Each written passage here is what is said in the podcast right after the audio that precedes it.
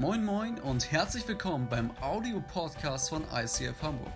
Hier gibt es lebensverändernde Predigten, starke Messages und aufbauende Impulse. Also bleibt dran und viel Spaß beim Anhören. Und damit auch von meiner Seite herzlich willkommen. Schön, dass ihr da seid. Winke, winke auch nach Schwedeneck an unsere wunderbare Michael Church. Ich hoffe, ihr habt eine gute Zeit, habt schön gefrühstückt und genießt das schöne Wetter an der Ostsee. Wer geht heute noch ans Meer?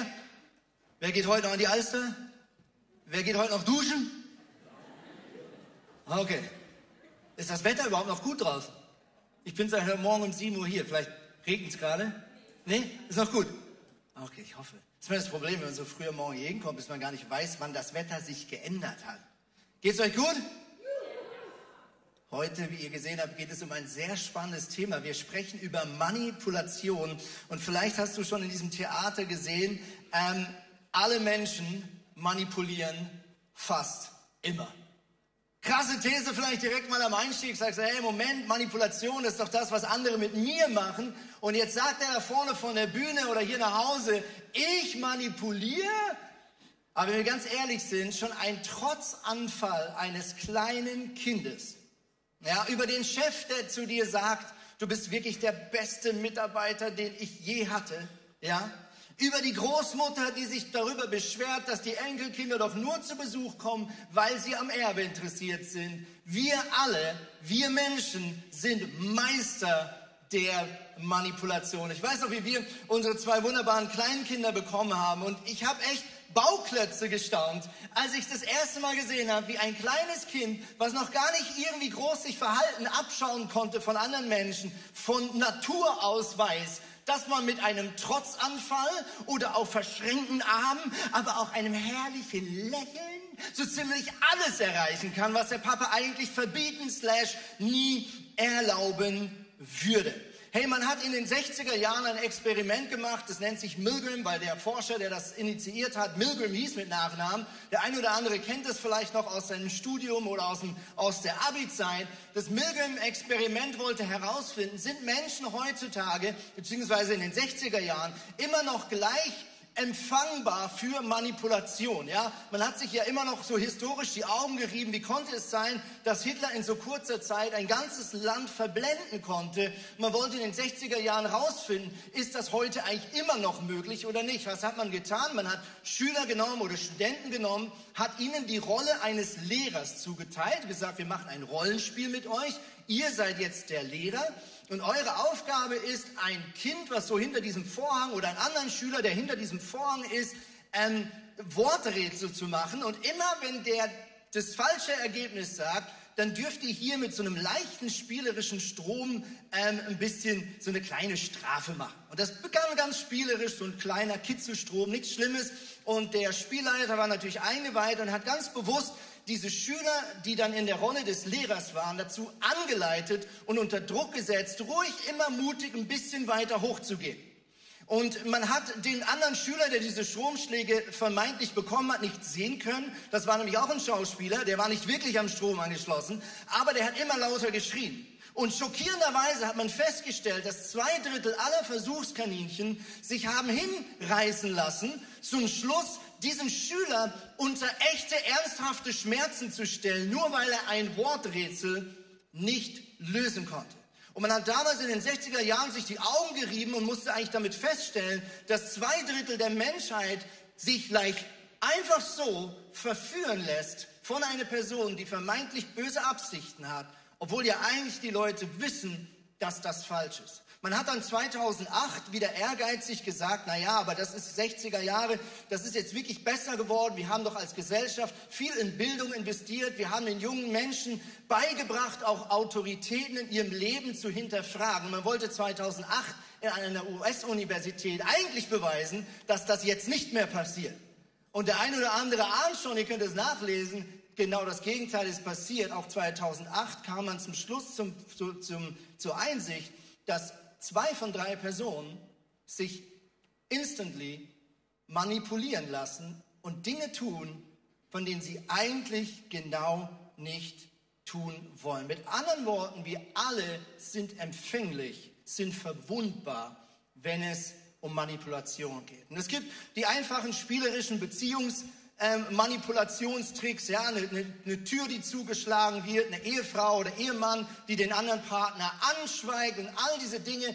Was ist letztlich Manipulation? Ist einfach mal auf Beziehungsebene. Es ist nichts anderes, als du ein nicht authentisches Verhalten wählst, um dem anderen in seinen Gefühlen oder in seinem Handeln zu beeinflussen. Also Manipulation, ganz einfach, ist immer, wenn du nicht authentisch bist, bewusst ein Verhalten oder ein Verhaltenszustand oder einen emotionalen Zustand übertreibst oder einfach vorspielst, um den anderen zu einem Handeln zu zwingen oder zu führen, was du von dem anderen haben möchtest. Wir haben die letzten Wochen viel über den Teufel geredet. Das ist vielleicht für den einen oder anderen ungewohnt, weil wir als Kirche kommen ja vor allem zusammen, weil wir begeistert sind von der Kraft Gottes. Aber Jesus selber in seinen Predigten für die drei Jahre, wo er als Sohn Gottes auf dieser Erde gelehrt und gewirkt hat, hat viel im Verhältnis gesehen auch über seinen Feind gesprochen. Nicht um den Menschen Angst zu machen, sondern um die Menschen zu befähigen, die Spielereien und die Manipulationen des Teufels in ihrem Leben zu durchschauen und nicht nur zu durchschauen, sondern auch dem ein etwas entgegenzusetzen. Wir haben einen Vers unter die Lupe genommen, den wir auch heute noch mal lesen. Hier spricht Jesus über den Teufel folgende Worte: Seid besonnen und wachsam, denn der Teufel, euer Todfeind, läuft wie ein brüllender Löwe um euch herum. Er wartet nur darauf, dass er einen von euch verschlingen kann. Uah, ungemütliche Worte zugegeben. Aber Jesus hat nie belächelnd oder belustigend über den Teufel gesprochen, sondern er spricht für ihn im Sinne von, es ist wichtig, dass ihr ihn wisst, wie er funktioniert. Und Jesus hat, hat zu, zu einem gewissen Respekt gewarnt, nicht, dass du Angst haben musst, aber dass du durchaus dir bewusst sein musst, der Teufel, sagt Jesus, ist dein Todfeind. Wir haben äh, ein bisschen das verglichen mit einem Löwen. Jesus vergleicht hier ja den Teufel mit einem Löwen, haben die letzten Wochen aber auch angeschaut, dass es zum Schluss noch einen zweiten Löwen gibt in der Bibel, nämlich der Löwe Judas. Das ist nichts anderes als Jesus selber, der zum Schluss die Macht des Teufels in deinem Leben bereits gebrochen hat. Das ist die gute Nachricht. Aber wir haben geschaut, wie jagen Löwen ihre Beute. Erstens, sie jagen im Rudel. Zweitens, sie definieren oder sie identifizieren deine Weak Points deine Schwachstellen und drängen dich aus der Gemeinschaft, aus dem Leben heraus. Wir haben die letzten Wochen drei Leute angeschaut im Alten Testament, die miteinander zu tun haben. Das war einmal der Prophet Elia, ein Mann Gottes, eigentlich erfolgreich in dem, was er tat. Trotzdem ist er innerhalb kürzester Zeit auf sogenannte Abwege gekommen. Er hat Angst bekommen, er hat sich isoliert, er hat irgendwann resigniert, er war kurz davor, sein Leben, seine Berufung mit Gott ähm, einfach ein für alle Mal sozusagen zu kündigen. Warum? Weil eine Frau namens Isabel, die Frau vom König Ahab, ihn manipuliert hat.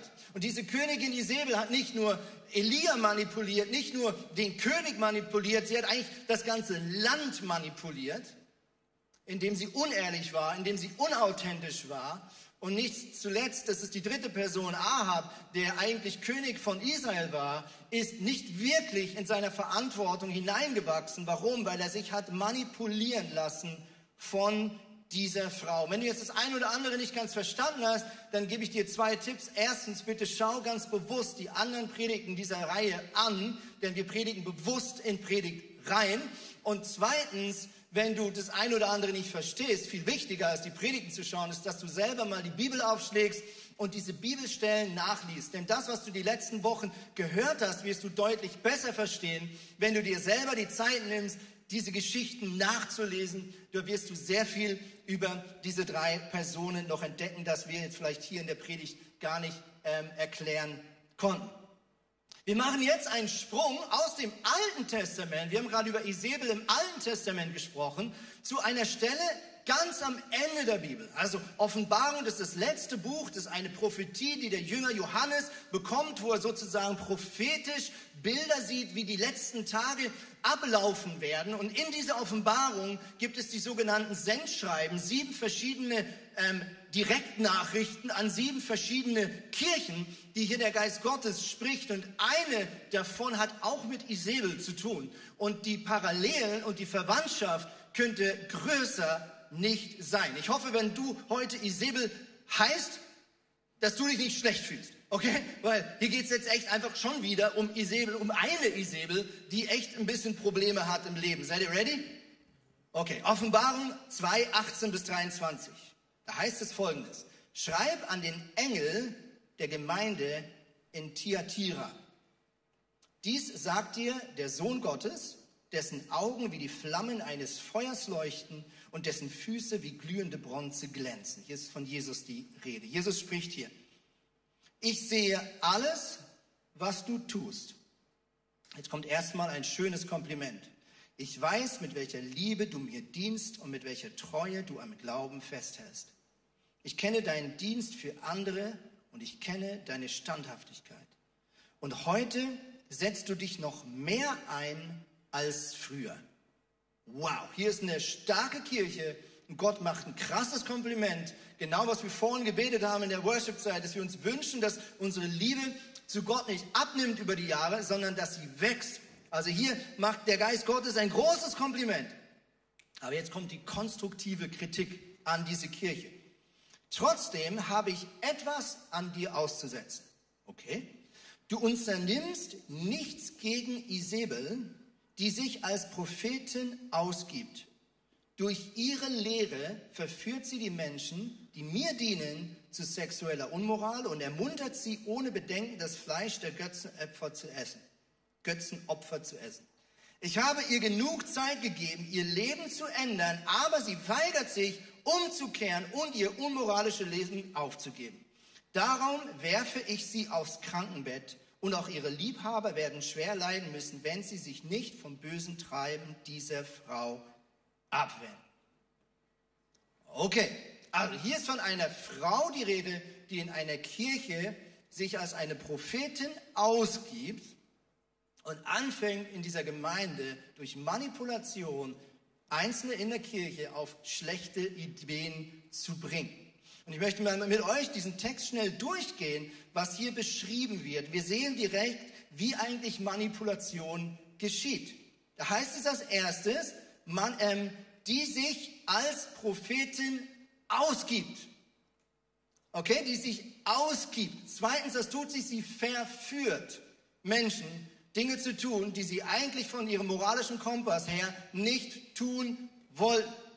Und hier ist schon der erste Hund begraben. Manipulation ist immer im Kern das Gegenteil von einem authentischen Lebensstil. Sie gibt vor, eine Prophetin zu sein. Sie gibt vor, eine Prophetin zu sein. Hm. Das ist ein krasses Statement. Das bedeutet, dass wir alle vielleicht oder einige immer in Gefahr stehen, uns ein bisschen heiliger darzustellen, als dass wir sind. An einer anderen Stelle vergleicht Jesus den Teufel mit einem Wolf im Schafspelz. Was nichts anderes heißt, ist, der Teufel gibt sich als guter Christ aus, ja, weil wir Schafe stehen ja fürs Christsein. Der Teufel ist ein Wolf, also eigentlich jemand, der dir was klauen will, der dein Leben zerstören will, der manchmal einen so richtig auf fromme Schiene machen kann. Und diese Frau hat sich frömmer ausgegeben, frommer ausgegeben, als sie eigentlich ist. Sie gibt sich als Prophetin aus, aber ihre Motive sind falsch, warum sie verführt. Und dann sehen wir hier weitere Symptome von teuflischem Einfluss. Erstens sexuelle Unmoral. Das wird knallhart genauso benannt. Äh, wir lesen hier von okkulten Praktiken. Warum? Götzenfleisch ist ja gespendet worden oder äh, hergestellt worden im Rahmen von okkulten Praktiken. Und diese Frau hat den Christen in dieser Gemeinde offensichtlich gesagt, ist nicht so schlimm. Fleisch ist Fleisch. Wie das jetzt genau entstanden ist, spielt für den Herrn keine Rolle. Ja? Und das ist offensichtlich nicht der Fall. Und jetzt sehen wir auch, was als nächstes kommt. Gott sagt, weil sie sich nicht ändert, habe ich keine andere Wahl, als Probleme in ihrem Leben zuzulassen, nicht nur bei ihr, sondern auch bei den Leuten, die sich von ihr verführen lassen. Hier wird von Krankheit die Rede. Und das Letzte, was wir hier sehen, ein bisschen versteckt vielleicht, was auch ein Symptom oft ist von, von teuflischem Einfluss, das ist Passivität. Jetzt sagst du, wo ist jetzt hier Passivität in diesem Text? Es heißt ja am Anfang, du unternimmst nichts gegen Isabel. Passivität und Manipulation gehören leider zusammen wie Arsch auf Eimer. Passivität und Manipulation, die ziehen sich gegenseitig an. Dort, wo du passiv bist in deinem Leben, was heißt das? Dort, wo du nicht die Verantwortung für dein Leben übernimmst, wo du vielleicht schon länger weißt, da ist etwas nicht in Ordnung in meiner Small Group, da ist etwas nicht in Ordnung in meinem Lifestyle, in meinen Gedanken, in der Art, wie ich über andere spreche. Dort, wo du passiv bist, mit anderen Worten, du weißt was nicht richtig, aber du tust nichts dagegen, dort bist du auch anfällig für A, die Spielereien deines Feindes und B, aber auch für Manipulation anderer Menschen. Wir sehen das gleich im Leben von Ahab und Isabel und damit springen wir wieder zurück ins Alte Testament zurück, wo das passiert. Lass uns noch mal kurz gucken, wer war Isabel, ähm, die hier steht für Manipulation.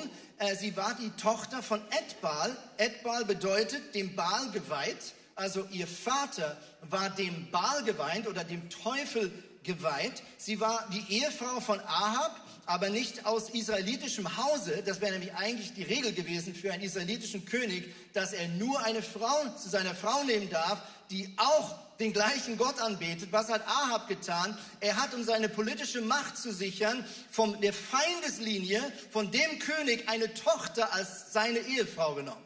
Genau das, was Gott nicht wollte, hat er getan. Wir werden später gucken, warum. Aber so ist diese Frau überhaupt zu seiner Ehefrau geworden und so ist sie auch in eine Machtposition gekommen an diesem und in diesem Königshaus. Äh, die Isabel ist wirklich kein netter Mensch. Sie lässt alle Propheten des Herrn töten, die neben Elia sonst noch so gewirkt hat. Sie sitzt am Tisch mit 450 okkulten Baalspriestern und bespricht, wie man denn vorgehen möchte. Sie droht Elia mit dem Tod. Sie schmiedet ein Mordkomplett, kannst du nachlesen, in Ahabs Namen, also nach dem Motto hinter dem Rücken ihres Mannes, der die Verantwortung gehabt hätte, das Land zu leiten, hat Isabel hintenrum seine Regierungsgeschäfte gesteuert, ohne dass er das mitgekriegt hat, und hat ein Mord komplett angezettelt. Äh, sie geht über Leichen, um sich zu bereichern, und sie verführt Ahab. Wer war Ahab? Ahab, nochmal zur Erinnerung, er war der eingesetzte König von Israel. Es wäre seine Verantwortung gewesen. Das ist übrigens Tinder. So würde er aussehen, wenn er sich heute bei Tinder bewerben würde oder sonst irgendeiner Dating-Plattform, ja. Also wer ist Ahab? Er war König von Israel. Er war ein Fähnlein im Wind. Er toleriert das Unrecht seiner Ehefrau Isabel. Er übernimmt keine Verantwortung als König. Er ist passiv. Mit anderen Worten, er handelt aus Angst oder handelt eben nicht wegen der Angst. Und er hat kein Rückgrat. Mit anderen Worten, er ist ein schlechter Leiter. Er ist ein schlechter Leiter. Was sagt die Bibel über Leiterschaft? Bibel spricht über Leiterschaft immer als eine gerechte, gesunde und Jesus-zentrierte Leiterschaft. Gott verneint nicht grundsätzlich Autorität, aber Autorität ist von Gott immer gegeben, um gesund, gerecht und Jesus-zentriert andere Menschen ihm immer näher hinzuleiten. Ähm, ich möchte einen kurzen Abstecher machen, weil das einfach sehr gut in dieses Thema hineinpasst. Denn ich glaube, es ist wichtig, dass wir alle verstehen, wie entsteht eigentlich ungesunde Leiterschaft. Weil ich glaube, wir alle stehen immer in der Gefahr, entweder Opfer von nicht guter Leiterschaft zu werden oder selber zu ungesunden Leiterinnen und Leitern in unserem Leben zu werden. Ich möchte kurz mit euch einen Crashkurs machen. Was ist eigentlich eine Sekte? Beziehungsweise wann müssen wir hinschauen, dass nicht sektenähnliche Zustände wachsen in Vereinen, in religiösen Gruppierungen und so weiter und so fort. Kleiner Crashkurs.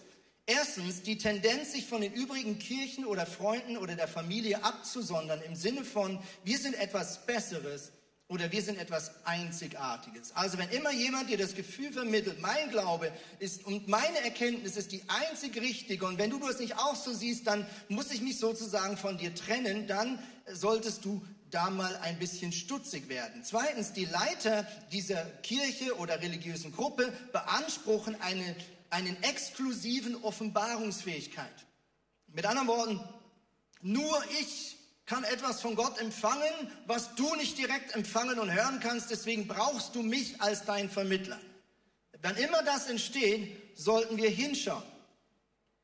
Drittens, ein ausschließender Glaube an die absolute Wahrheit des eigenen Systems, die Unfehlbarkeit der eigenen Lehre oder der eigenen Leiterschaft, des eigenen Weges oder der eigenen Methoden. Also wenn plötzlich die Methoden der Kirche und die Praktiken der Kirche und das System der Kirche oder die Leidenschaft der Kirche wichtiger wird als Jesus selber, dann sollten wir hinschauen. Die Lehre von Universalrezepten für sämtliche Probleme sowie irreale Machbarkeitsvorstellungen. Der eine oder andere kennt es vielleicht von YouTube oder vom Fernsehen. Sogenannte äh, Wohlstandsevangelisten, die dir verkaufen, du musst nur mehr Geld spenden, am besten in meine Tasche und dann wird Gott dich von allem schützen und deine Ehe wird aufblühen und dein Haus wird schöner und dein Auto wird schneller fahren und so weiter und so fort. Das ist ein klassisches Universalrezept. Nächster Punkt, ein abwertender Umgang mit denen, die sich von der Gemeinschaft abwenden. Auch das ist etwas, wo wir, glaube ich, alle in Gefahr stehen, dass wenn jemand sagt, ich suche mir eine andere Kirche, dass man dann anfängt, schlecht zu reden. Das ist nicht gut. Das ist nicht gut. Das ist nicht gut. Amen? Amen. Amen. Merken wir uns das. Sehr gut. Letzter Punkt, machtvolle Grenzüberschreitungen der eigenen Privatsphäre, der Freiwilligkeit oder der Selbstständigkeit der Mitmenschen. Es gibt noch viele andere Punkte. Es lohnt sich, sich damit auch mal ein bisschen auseinanderzusetzen, um einfach reif und mündig zu sein und früh zu erkennen, wenn man vielleicht plötzlich nicht wissend in Kontakt kommt mit einer sektenähnlichen Organisation. Wir hatten vor drei Jahren folgenden Vorfall in unserer Kirche, dass eine junge Frau in unserer Kirche neu zum Glauben gefunden hat. Sie ähm, hat wenig ähm, christliche Prägung mit sich gebracht. Sie kam in unsere Church, damals noch im Stage Club, für die, die sich noch erinnern können an diese ersten spannenden Jahre als ICF. Und da gab es eine andere Frau, die sich als von unserer Kirche ausgegeben hat, aber nicht wirklich Teil unserer Kirche war, die sie zur Seite genommen hat und gesagt hat, hey, ich glaube, du bist neu im Glauben, ich möchte dir helfen, die Bibel besser zu verstehen. Und das klingt doch im ersten Moment total super, oder? Und diese junge Frau war total froh, weil sie war neu im Glauben und hat gesagt, hey, so lieb von dir. So haben sie sich erstmal angefangen, zu zweit zu treffen. Und die Frau hat sich Zeit genommen, in der Bibel zu lesen. Mit ihr zusammen und ihr Dinge zu erklären. Eine Zeit lang war das richtig gut. Dann jemand hat sie gesagt, okay, ähm, ich habe da so eine Gruppe und da gibt es so einen Lehrer ähm, und wir treffen uns auch so in, in einer Gemeinschaft, aber es ist mega wichtig, das darfst du niemandem sagen. Okay? Ja, es ist, gibt verschiedene Gründe. Okay? Und dann wurde sie dorthin eingeladen. Ja? Und irgendwann, als sie dann nicht kommen wollte, hat sie plötzlich gemerkt, oh, jetzt, jetzt ist diese Freundlichkeit plötzlich nicht mehr so freundlich. Es wurde plötzlich Druck ausgeübt. Ja, und wenn du nicht in der Bibel liest und nicht zwei bis drei Stunden, dann ist dein Glaube nicht wirklich gut genug. Und dann diese junge Frau hat angefangen nachzufragen, ja, aber ist das denn noch von ICF? Und dann wollte man immer ausweichen. Diese Frage wurde nicht beantwortet. Es hieß dann jemand, ja, das, darüber dürfen wir nicht sprechen.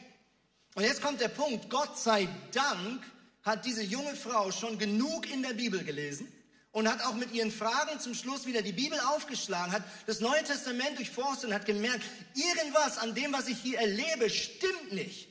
Irgendwas passt da nicht. Da ist, da ist so ein Spirit, da ist ein, da ist ein, ein Vibe, wenn man es mal vielleicht so ausdrücken darf, wo, wo, das ist nicht das, was ich hier lese im Neuen Testament.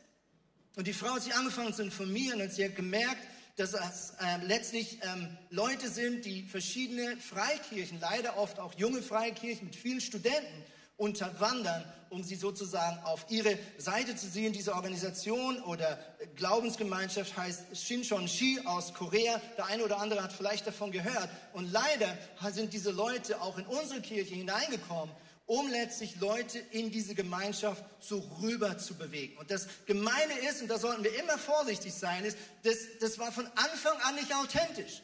Ja, erst hat sie gesagt, ich bin vom ICF. Dann hat sie gesagt, ich darf nicht darüber reden. Und dann hat sie angefangen, Druck zu machen. Und das ist genau der erste Punkt. Ich glaube, gesunder, Jesus-zentrierte Leiterschaft ist im Kern immer auf Jesus hinweisend und nicht menschlich unter Druck setzend. Natürlich kann manchmal Druck auch aus deiner Seite heraus entstehen. Es kann manchmal auch eine Projektion sein, dass du in deiner Menschlichkeit projizierst, dass du unter Druck gesetzt hast. Da müssen wir fair sein. Aber im Kern, Leiterschaft führt dich zu Jesus. Und sie führt dich hin zu einer Liebesbeziehung mit Jesus und nicht zu einer menschgemachten Religion. Das Interessante ist, wenn wir nur zwei Bibelstellen rausnehmen, wo, wo Paulus über Leiterschaft, auch über sein Verständnis als Leiter der damaligen Kirche äh, spricht, dann sehen wir, hier ist völlig anderes Denken. Zum Beispiel an die Kirche äh, der Kolosser schreibt er folgendes, ihn, Jesus Christus, verkündigen wir. Wir zeigen jedem Menschen den richtigen Weg und unterrichten jeden Menschen in der Lehre Christi. Wir tun es mit der ganzen Weisheit, die Gott uns gegeben hat, denn wir möchten jeden dahin bringen, dass er durch die Zugehörigkeit zu Christus als geistlich reifer Mensch vor Gott treten kann. Okay, wir sehen hier ein leidenschaftlicher Pastor. Ja, aber was, was sagt er? Erstens, Paulus sagt, wir lehren euch nur das, was Jesus uns gelehrt hat. Mit anderen Worten, wir erfinden nicht irgendwelche Zusatzlehren, und wir lassen auch nichts weg, was Jesus gelehrt hat. Unser Job ist es, nur das zu bestärken und in euch hinein zu pflanzen, was Jesus geteacht hat. Keine eigenen Ideen, nur was Jesus geteacht hat. Ganz wichtig. Jede Sekte erfindet irgendwas zusätzlich, was Jesus nicht geteacht hat. Ganz einfach. Ja, wenn du in eine Glaubensgemeinschaft reinkommst, wo du merkst, dass irgendwas, wo hm, Jesus, na, dann darfst du hinschauen. Das war Moment. Wie kommt ihr auf das? Zweitens, was sagt er noch? Er sagt, wir möchten jeden dahin bringen, dass er durch die Zugehörigkeit zu Christus als geistlich reifer Mensch vor Gott treten kann. Die Hoffnung für alle übersetzt hier sogar mit mündig, um vielleicht die Absicht von Paulus noch besser zu erklären. Paulus sagt, ihr werdet nicht stark im Glauben durch die Beziehung zu mir als euer Apostel, oder durch die Beziehung zu eurer Kirche. Nein, Paulus sagt, durch die Zugehörigkeit zu Jesus werdet ihr geistlich reife, mündige Menschen. Also du merkst hier, dieser Mann ist frei von diesem menschlichen Anspruch in ihm. Er weiß genau, mein Job als Leiter ist, jeden Menschen besser mit Jesus zu connecten, damit er nicht von mir abhängig ist, sondern damit er von Jesus Christus und damit frei ist von allen anderen, umso abhängiger du von Jesus bist, umso freier bist du von der Kraft der Menschen und von der Kraft des Teufels.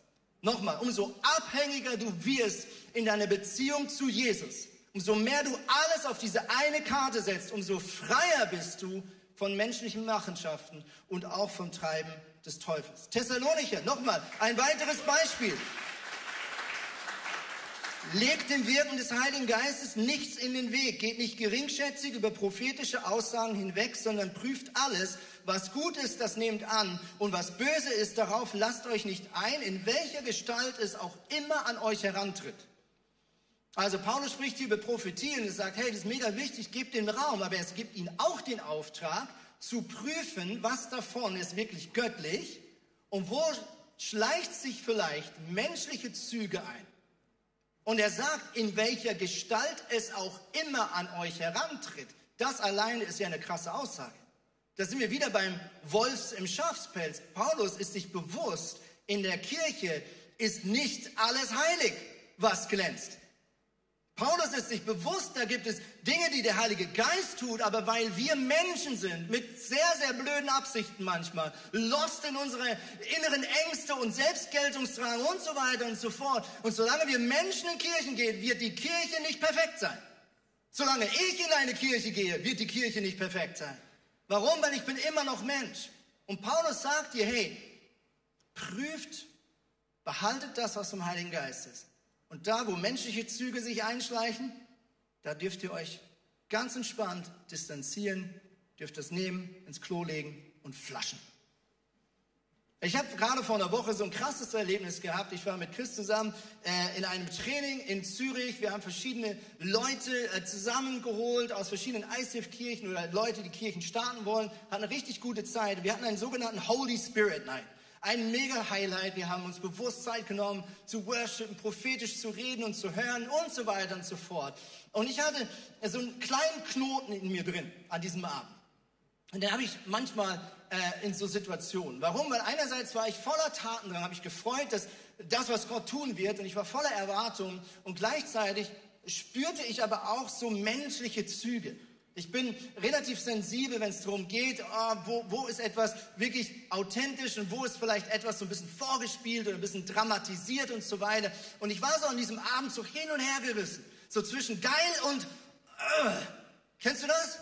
Ja, irgendwie ist es genial, aber irgendwie spürst du auch menschliche Komponenten in dem drin. Ja? Und manchmal, ja, mischt sich das so ein bisschen zusammen. Und ich war so mit, mit, dieser, mit dieser Frage, mit diesem Knoten so ein bisschen beschäftigt an dem Abend, bis mein guter Freund Chris auf mich zukam und gesagt hat, Andi, ich habe ein Bild für dich. Da hat er Folgendes gesagt. Ich sehe so eine Banane mit dieser Schale und dann sehe ich, wie diese Schale so abgezogen wird und innen drin ist so diese leckere Banane. Kannst du damit was anfangen? Und ich sagte, Chris, du ahnst nicht, was gerade mir abgeht, weil ich merkte, wie Gott durch dieses Bild der Banane zu mir spricht. Und ich durfte erkennen, hey, diese Banane hat eine hässliche Schale. Und das ist das Menschliche in der Kirche. Ja? Und das ist menschlich, das ist nicht gut. Aber wir alle wissen, wir können diese Schale einfach abziehen, wegwerfen und dann das genießen, was Gott Gutes tut. Ja, und du wirst keinen Gottesdienst erleben, leider, wo du nicht menschliche Dinge vielleicht auch zwischen den Zeilen erlebst oder ein Gespräch hast oder irgendwas, was dich enttäuscht. Und ich mache uns Mut, dass wir lernen, diese Bananenschalen einfach wegzulegen, wegzuschmeißen und zu sagen, Gott, wo ist der Kern von dem, was du heute mich hineinlegen kannst? Hey, keine Predigt, rein menschlich hier, ist perfekt. Keine. Mir rutschen Sachen aus, die sind nicht schlau. Ich sage vielleicht manchmal Dinge, die sind unsensibel. Aber wenn wir alle den Geist Gottes fragen, sagen, wo ist diese leckere Banane? Was ist, das, was ist der Kern, wo du Jesus mir heute mit nach Hause geben möchtest? Dann dürfen wir den Rest der Schale irgendwo in den Müll schmeißen, nicht auf den Boden, sonst könnten andere Leute ausrutschen. Die Frage ist ja zum Schluss, wer ist eigentlich der Leiter in deinem Leben? Wer ist eigentlich der Leiter in deinem Leben? Ist es dein Small Group Leiter? Sind es deine Eltern? Ist es der Pastor, die Pastorin? Bitte dich mal, dass du mal dein Handy rausnimmst. Nimm mal dein Handy raus. Jawohl, offizielle Aufforderung, auch von nach Hause, nimm mal dein Handy raus. Auch mein Handy dabei, sonst nie dabei. Ich habe Angst, dass jemand anruft in der Predigt. Ja? Nimm mal dein Handy raus. Mach mal die Kamera-App auf. Ja? Geh mal auf Selfie-Modus. Ja? Geh mal auf Selfie-Modus. Achtung, jetzt ganz wichtig. Jetzt lächel mal. Lächel mal. Jetzt erheb mal deine Augenbrauen. Und jetzt hör auf zu lächeln, aber halte deine Augenbrauen oben. Und jetzt mach ein Foto. Das ist übrigens dein Modelfoto. Genauso musst du gucken, wenn du das nächste Mal ein Selfie postest. Und jetzt gratuliere ich dir. Ab jetzt hast du ein Foto von deinem Leiter in deinem Leben. Wenn immer du unsicher bist, wer verantwortlich ist, dann nimm einfach dein Handy und sag, oh, wer, ist mal, wer ist mal für mich verantwortlich? Wer muss mal, ach ja, genau. Die letzte Verantwortung, liebe Freunde, die hast du.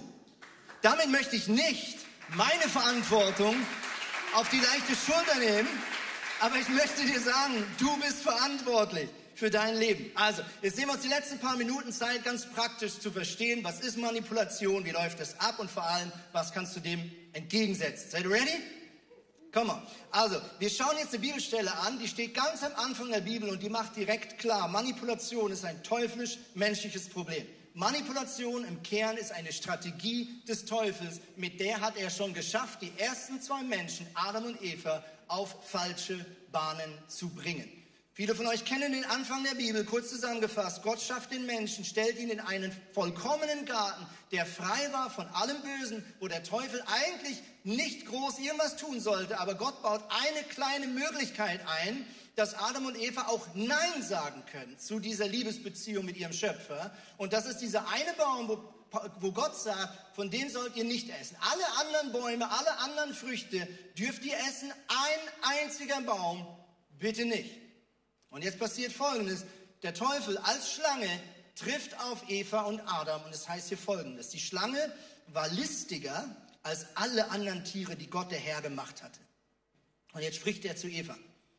Hat Gott wirklich gesagt, dass ihr von keinem Baum die Früchte essen dürft? fragt sie die Frau.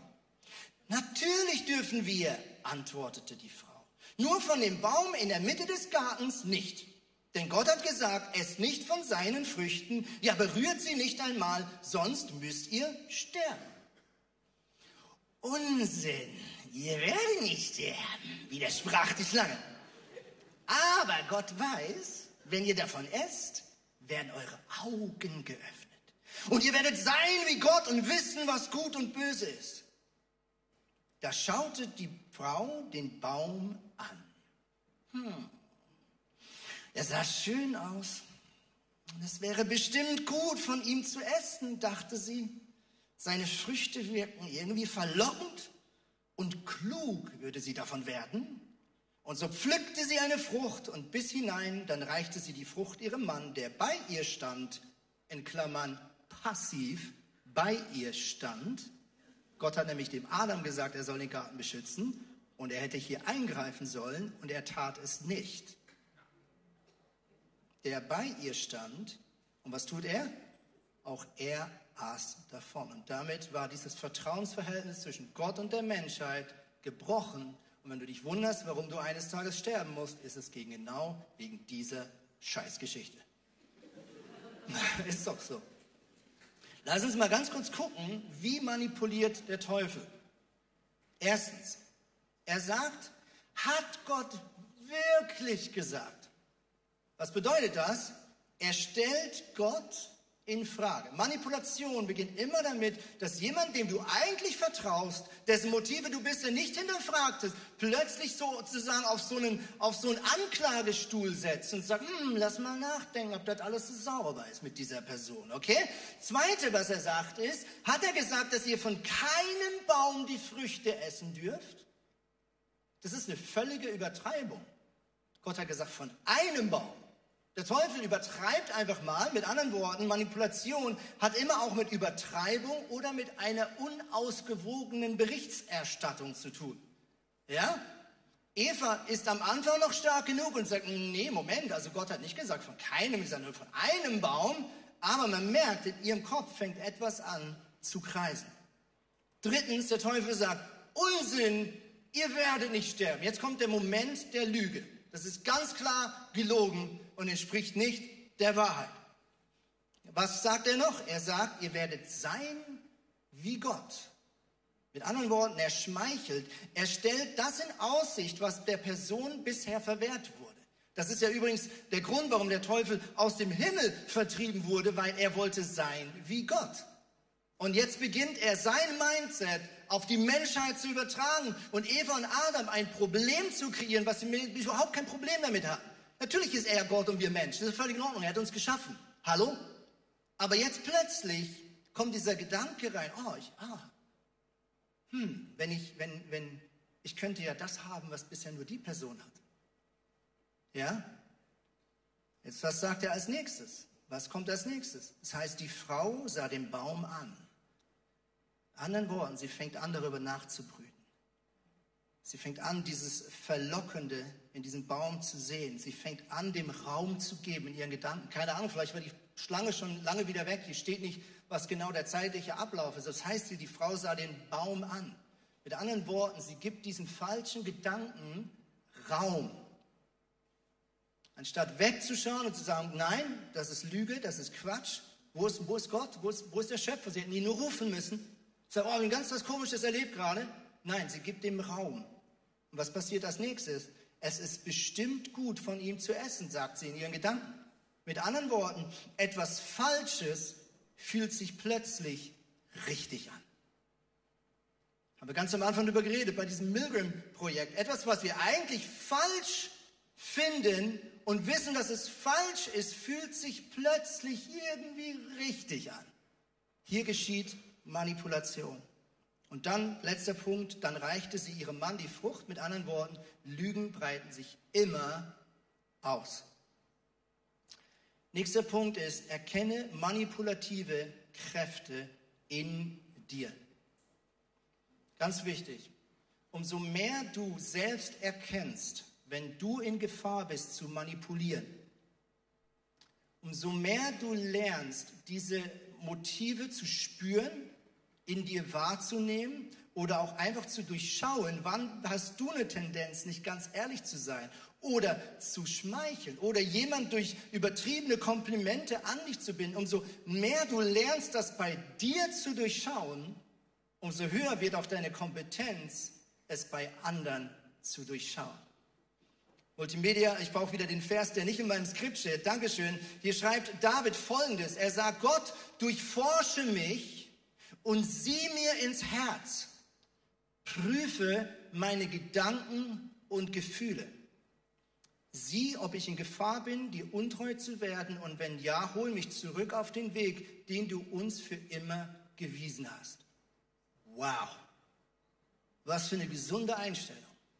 David ist sich bewusst, wahrscheinlich hier schon als König, dass es manchmal verborgene Motive gibt in einem, die man vielleicht selber nicht spürt und man denkt, man tut etwas aus gutem Grund, vielleicht sogar unter dem Deckmantel vom Christsein, aber eigentlich treibt einen weit unten im Verborgenen etwas ganz anderes an. Nämlich einfach nur Missgunst oder Eifersucht oder Rachesucht und so weiter und so fort. Christine hat letzte Woche so genial über das gepredigt. Und David sagt, hey Gott, durchforste mich. Nach dem Motto, komm in meinen Keller, lauf mit der Taschenlampe überall rum und wenn da irgendwas mich antreibt, was ich vielleicht in dem Moment mir nicht bewusst bin, dann leg es offen und vor allem, dann bring mich wieder zurück auf den richtigen Weg. Und ich glaube, das ist ein Gebet, was wir täglich beten dürfen. Deswegen ist, ist Zeit mit Gott verbringen so wichtig, weil das sind die Momente, wo du mit dem Geist der Wahrheit Zeit verbringst und dann Lügen offenbar werden. Ich hatte gestern Morgen äh, oder eigentlich Freitagabend richtig, richtigen Frustmoment und ich bin am Morgen aufgestanden, mir ging es überhaupt nicht gut und ich habe es Gott sei Dank geschafft, rauszugehen, die Bibel aufzuschlagen. Ich habe irgendwo aufgeschlagen, Prediger und innerhalb von Minuten merkte ich Lüge an Lüge an Lüge, wie aufgedeckt wird, wie indem ich mich der Wahrheit Gottes ganz praktisch aussetze. Zweiter Punkt, wie kannst du mit Manipulation umgehen? Durchschaue manipulative Kräfte bei anderen Menschen. Es gibt eine Gabe, die der Heilige Geist in unserem Leben freisetzt, und das ist die Gabe der Geisterunterscheidung. Das klingt jetzt ein bisschen spooky, aber das bedeutet nicht, aus meiner Sicht nichts anderes, dass du immer besser unterscheiden kannst, wo wirkt Gott in deinem Leben und wo wirkt gerade der Feind des Lebens, die Bibel nennt ihn Teufel, in deinem Leben. Wo ist etwas wirklich aus, aus Gott herausgesprochen und wo ist etwas vielleicht einfach menschlich und es ist eine Kompetenz, die der Heilige Geist in dir fördern möchte, wenn du das tun möchtest. In Jeremia 17, Vers 5 heißt es, ich, der Herr, sage, mein Fluch lastet auf dem, der sich von mir abwendet, seine Hoffnung auf Menschen setzt und auf menschliche Kraft vertraut. Und damit nochmal zurückgesprungen zu Ahab. Ahab war der König von Israel. Er war verantwortlich für dieses Land zu sorgen, so wie du verantwortlich bist für dein Land zu sorgen. Damit meine ich dein Leben, deine Gesundheit, deine Beziehung zu Gott, deine Beziehung zu deinen Mitmenschen.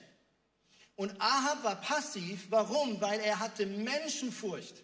Er hat nicht Gott vertraut, dass er ihn segnet als König, sondern er hat geschaut, dass er es gut hat mit den gegnerischen Ländern. Er hat letztlich eine Frau zu seiner Frau genommen, um sich einzuschleiben bei den verfeindeten Ländern um ihn herum. Und das ist genau der Punkt. Wie kannst du Manipulation begegnen? Im Kern besiegst du Manipulation immer mit Gottesfurcht. Menschenfurcht ist die Grundlage für Manipulation, aber frei davon wirst du, indem du Gott mehr fürchtest als Menschen. Was bedeutet das? Ich glaube, hier geht es nicht darum, dass du irgendwie per se Angst hast vor Gott, sondern es bedeutet, dass du Gott mehr zutraust als aller menschlicher Logik. Das bedeutet, dass du keine Angst hast, ehrlich vor deinem Chef zu sein, weil du sagst, das letzte Wort in meinem Leben hat Gott. Wenn Gott möchte, dass ich befördert werde in dieser Firma, dann wird das so sein, selbst wenn du, Chef, mich gerade blöd findest. Ja, wenn ich vielleicht Angst habe, jemandem ein ehrliches Feedback zu geben, aus Menschenfurcht heraus, weil ich Angst habe, dass, dass der oder die mich dann blöd findet und dann vielleicht über andere redet und so weiter und so fort, dann handle ich aus Menschenfurcht.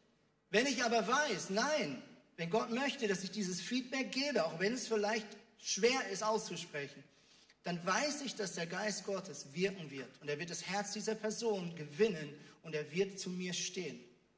Deswegen Manipulation im Kern begegnen wir durch geistgeleitete Gottesfurcht. 2. Korinther heißt es folgendes. Ich setze nicht die Waffen dieser Welt ein, sondern die Waffen Gottes. Sie sind mächtig genug, jede Festung zu zerstören, jedes menschliche Gedankengebäude niederzureißen, einfach alles zu vernichten, was sich stolz gegen Gott und seine Wahrheit erhebt. Alles menschliche Denken nehmen wir gefangen und unterstellen es Christus, dem es gehorchen muss. Eine krasse Bibelstelle. Chris wird nächste Woche ganz praktisch über die Waffenrüstung sprechen, die wir in Epheser nachlesen können. Also deswegen komm nächste Woche wieder oder tune in. Aber was wir hier sehen, ist ein Paulus, der sagt, ich tue mein menschliches Denken und alle meine Abgründe und all mein Durcheinander und all die Lügen, die sich versuchen auszubreiten. Ich unterstelle es der Wahrheit Gottes. Und wenn ich das tue, dann zerbrechen diese Lügen, ja, diese Festungen fallen zusammen wie Kartenhäuser. Warum? Weil die Wahrheit Trumpf ist. Wir schließen mit einem Video, was sehr humorvoll ist. Wir sehen hier einen Funkspruch, der hin und her geht zwischen einem Kriegsschiff und einer anderen Funkstelle. Und es ist ein perfekter Schluss zu dieser Predigt. Let's go. Hier spricht A853 zu Ihnen. Bitte ändern Sie Ihren Kurs um 15 Grad nach Süden, um eine Kollision mit uns zu vermeiden. Hier spricht der Kapitän eines Schiffes der nordamerikanischen Marine. Ändern Sie sofort Ihren Kurs um 15 Grad nach Norden, um eine Kollision zu vermeiden. Äh, dies ist nicht machbar. Weichen Sie auf. Ähm, Hier spricht Kapitän Richard James Harbord, Kommandant der USS Lincoln der Marine der Vereinigten Staaten, das zweitgrößte Kriegsschiff unserer Flotte. Uns begleiten zwei Panzerkreuzer, sechs Zerstörer, fünf Kreuzschiffe, vier U-Boote und weitere Schiffe, die uns jederzeit unterstützen können. 15 Grad nach Norden zu ändern. Sollten Sie sich nicht daran halten, so sehen wir uns gezwungen, die notwendigen Schritte einzuleiten. Hier spricht Manuel Juanzuelas Alcantara. Wir sind zwei Personen, uns geleitet unser Hund, unser Essen und zwei Bier und ein Gast, der gerade schläft. Wir fahren nirgendwo hin. Wir sind der Leuchtturm A853 auf dem Festland Phöniciens. Und Sie können die Schritte einleiten, die Sie für notwendig halten und auf die Sie geil sind, um Ihre Sicherheit Ihrerseits Flugzeugträgers zu garantieren, der gleich an den Felsen der spanischen Küste zerschellen wird. Aus diesem Grund möchten wir Ihnen noch einmal an der Herz legen, Ihren Kurs um 15 Grad nach Süden zu ändern, um eine Kollision mit uns zu vermeiden. Yes, ich liebe diese, ich liebe diese Geschichte. Es wird äh, immer wieder darüber gestritten, ob sie wirklich echt stattgefunden hat oder nicht. Aber ich liebe diesen Juan Carlos oder wie auch immer er heißt. Ja, warum? Das größte Kriegsschiff der damaligen Zeit fährt auf ihn zu mit allen bedrohlichen Waffen, die da drauf sind. Diese unglaubliche bedrohliche Autorität eines USS Navy irgendwas. Ja, und er ist völlig tiefenentspannt. Warum? Weil er weiß, dass er auf einem Felsen steht. Und so bedrohlich die Kulisse vielleicht scheint, er sagt, auch wenn ich nur meine zwei Bier, einen Hund und einen Gast dabei habe, der gerade schläft, ich weiß, dass du Problem bist, nicht ich. Warum? Weil er weiß, auf wem er steht. Und es ist mir so wichtig, wir haben jetzt in dieser Predigtreihe viel über den Teufel geredet. Aber liebe Freunde, unser Leben steht auf Jesus Christus. Und so bedrohlich das vielleicht manchmal aussieht und so wie viel Tamtam -Tam auch immer gerade auf dich zukommt, du darfst Gott mehr fürchten als die Menschen und sagen, ich stehe auf einem Felsen. Dieser Fels bin nicht ich. Das ist nicht meine Technik, wie ich Manipulation begegnen kann. Es ist nicht meine eigenen menschlichen Fähigkeiten. Nein, ich verlasse mich auf Jesus Christus. Alleine 35 Mal wird Gott mit einem Felsen verglichen. Zum Beispiel Psalm 27, er bietet mir Schutz in schwerer Zeit und versteckt mich in seinem Zelt. Er stellt mich auf einen hohen Felsen, unerreichbar für meine Feinde ringsumher. In seinem Heiligtum, in seiner Gegenwart will ich Opfer darbringen, voll Freude für den Herrn singen und musizieren. Jesus selber, der König von Juda, der zum Schluss alles besiegt hat in deinem Leben. Er ist dieser Fels, auf den dein Leben steht. Und nichts kann dich reißen aus der Hand und aus der Liebe von Gott. Das verspricht die Bibel in jeder Zeile. Und ich glaube, wir begegnen Manipulation in unserem Leben nicht indem wir irgendwelche Gegenschläge ausholen, sondern indem wir die Gegenwart Gottes suchen. So wie David das hier macht. Er sucht die Gegenwart Gottes. Er flieht sich auf diesen Felsen, in diese Geborgenheit, in dieses Zelt hinein. Deswegen gehen wir jetzt in eine Zeit der Anbetung. Wenn du möchtest, kannst du aufstehen. Wenn du möchtest, kannst du Tausch am Kreuz machen. Du siehst hier hinten diesen QR-Code eingeblendet. Da kannst du ganz praktisch Dinge Jesus abgeben an seinem Kreuz und dann Jesus fragen für einen kurzen Moment, was sind die Dinge, die du mir dafür Gutes jetzt mit auf den Weg nach Hause geben möchtest. Du kannst das hier im Saal tun, du kannst das zu Hause tun. Vielleicht ist es für den einen oder anderen auch gut, das in Ruhe zu machen und gar nicht jetzt zack, zack in der Celebration. Hier vorne ist das Gebetsteam, auch online kannst du dich einwählen. Vielleicht ist es auch an der Zeit, hier kurz nach vorne zu kommen und zu sagen, hey, ich möchte einfach etwas aussprechen. Ich merke, ich stehe unter so einem Einfluss von Manipulation oder ich merke, dass ich jemand anders in meinem Leben manipuliere. Ich möchte es heute vor Jesus bekennen und um Vergebung beten. Es hat mega, mega Power, wenn du solche Dinge aussprichst und bekennst, weil die Bibel sagt, wenn wir das tun, dann hat Gott so eine Heilungspower in deinem Leben, dich davon nicht nur zu befreien oder auch, äh, sondern auch dich davon zu heilen. Und ansonsten für die, die jetzt schon ready sind, lass uns aufstehen, genauso auch in der Microchurch und lass uns in der Gegenwart Gottes ihn suchen.